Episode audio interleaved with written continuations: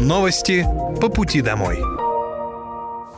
Здравствуйте, это новости по пути домой и с вами я, Мира Алекса. Пока вы добираетесь до дома за рулем своего автомобиля, на пассажирском сиденье или в общественном транспорте, я расскажу вам о том, что произошло сегодня в Подмосковье, в России и в мире.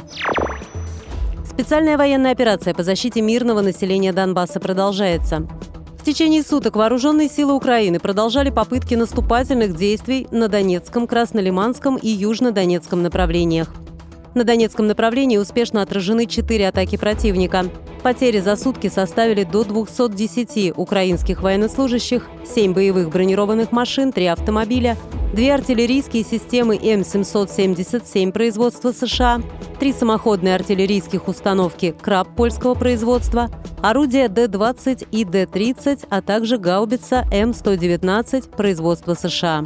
На Краснолиманском направлении потери противника составили более 190 украинских военнослужащих, 5 боевых бронированных машин, 4 пикапа, 2 гаубицы Д-20 и Д-30 три самоходных артиллерийских установки «Гвоздика», а также радиолокационная станция контрбатарейной борьбы производства США. С утра 26 июля противник возобновил интенсивные наступательные действия на Ореховском направлении. Провел массированную атаку силами трех батальонов, усиленных танками. Все атаки ВСУ отражены, позиции удержаны. В ходе боя уничтожены 22 танка противника, 10 боевых машин пехоты, боевая бронированная машина, а также более 100 украинских военнослужащих. Средствами ПВО в течение суток перехвачено 7 реактивных снарядов системы залпового огня «Хаймерс», две крылатые ракеты «Storm Shadow» и уничтожено 13 украинских беспилотных летательных аппаратов. Учебно-тренировочный комплекс Московской государственной академии физической культуры в Люберцах начнет работу уже этой осенью. Проверку готовности здания провели губернатор Подмосковья Андрей Воробьев и глава Министерства спорта России Олег Матыцин. По словам главы региона, ВУЗ можно считать уникальным образовательным учреждением.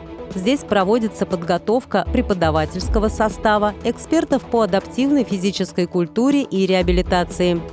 В центре смогут заниматься тренеры и преподаватели из 50 регионов нашей страны. И самое главное – дети, которые живут вокруг, рассказал Андрей Воробьев. Помещении комплекса расположены крытый каток, несколько плавательных бассейнов, залы для занятий акробатикой, хореографией и сухим плаванием, тренажеры, среди которых есть специальный, с инфракрасным излучением, а также процедурные кабинеты и научные лаборатории. Открытие центра позволит проводить занятия по плаванию, водному поло, прыжкам в воду, хоккею, фигурному катанию. Все помещения приспособлены под нужды людей с ограниченными возможностями здоровья. Широкие дверные проемы предназначены для свободного проезда колясок. Информация для слабовидящих продублирована табличками, выполненными шрифтом Брайля. Помимо трех тысяч студентов Академии, Здесь будут заниматься и сборные команды Российской Федерации. Будущие тренеры получат возможность участвовать в тренировочном процессе лучших спортсменов России. Кроме того, комплекс будет доступен для всех жителей Подмосковья. В здании центра предусмотрены раздевалки, тренерские, судейские, кладовые и учебные классы, кабинет врача и процедурная. Губернатор Московской области Андрей Воробьев провел в Люберцах встречу с представителями молодежных организаций. В мероприятии приняли участие волонтеры, директора ресурсных и социально-культурных центров, студенческих отрядов и движений, молодые депутаты и представители муниципальных администраций. Андрей Воробьев выразил признательность молодым активистам за их энтузиазм и важный вклад в развитие области, подчеркнув важность общения с молодежью на их языке. У нас в Московской области проживает более двух миллионов молодежи, и мы должны с ними разговаривать должны уметь разговаривать на одном языке. Молодежь обсудила с главой региона некоторые проекты и инициативы, а также поделились идеями по развитию Подмосковья. Особое внимание уделили благоустройству парков и созданию молодежных центров для проведения мероприятий и обмена идей. Обсудили привлечение грантов для развития молодежной политики. В ходе встречи также была подчеркнута важность работы с участниками СВО, которые возвращаются к гражданской жизни и нуждаются в социализации и трудоустройстве. Наша задача пофамильно посмотреть, где человек хочет самореализоваться. Все, что касается социализации, ну, здесь, я думаю, прежде всего в школах очень востребован э, их рассказ, их опыт. Да. Понятно, что не все они мастера говорить, может быть, ребята, но, с другой стороны, они не робкого десятка, поэтому встреча с такими, может быть, брутальными, может быть, э, ребятами, которые понюхали пороху, всегда полезно нашим детям. Губернатор отметил, что помощь участникам специальной военной операции оказывают в филиале фонда «Защитники Отечества» в Красногорске. В него ежедневно обращаются более 20 человек. Здесь помогают вернувшимся с фронта с трудоустройством, документами, с оформлением выплат. Власти Подмосковья теперь смогут эвакуировать машины на штрафстоянке. Госдума приняла в третьем чтении законодательную инициативу Мособлдумы о наделении органов власти Подмосковья полномочием эвакуировать неправильно припаркованные машины без участия ГИБДД. Это поможет решить проблемы с незаконной парковкой, которая стала серьезной проблемой для жителей Московской области.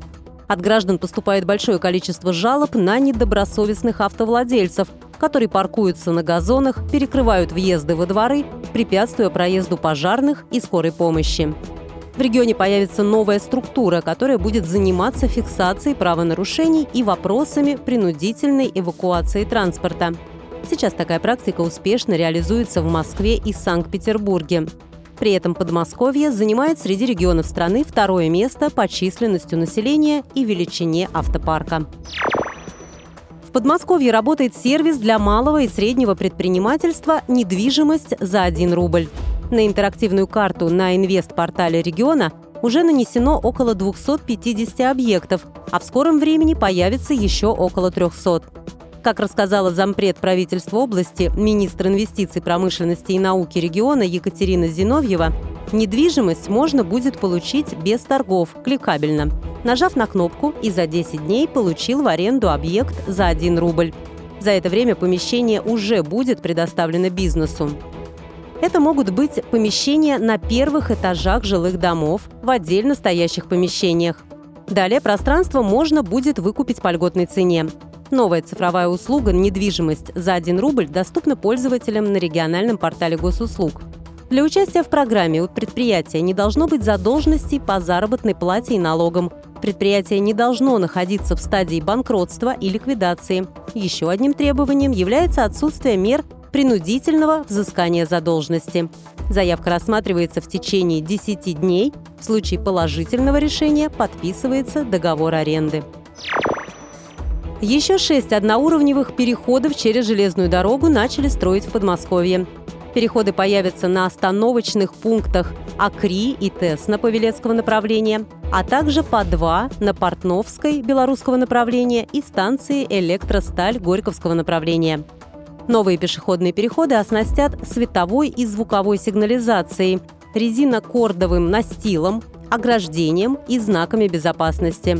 Для увеличения обзора видимости на них обустроят накопительные площадки S-образной формы. Это позволит пешеходу сконцентрировать внимание на движении поездов и не оказаться на путях в непосредственной близости от подвижного состава.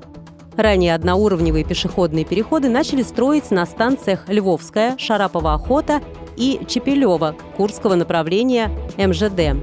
Всего в этом году планируется построить 17 таких объектов. Это были новости по пути домой, и с вами была я, Мира Алекса. Желаю вам хорошей дороги и до встречи. Новости по пути домой.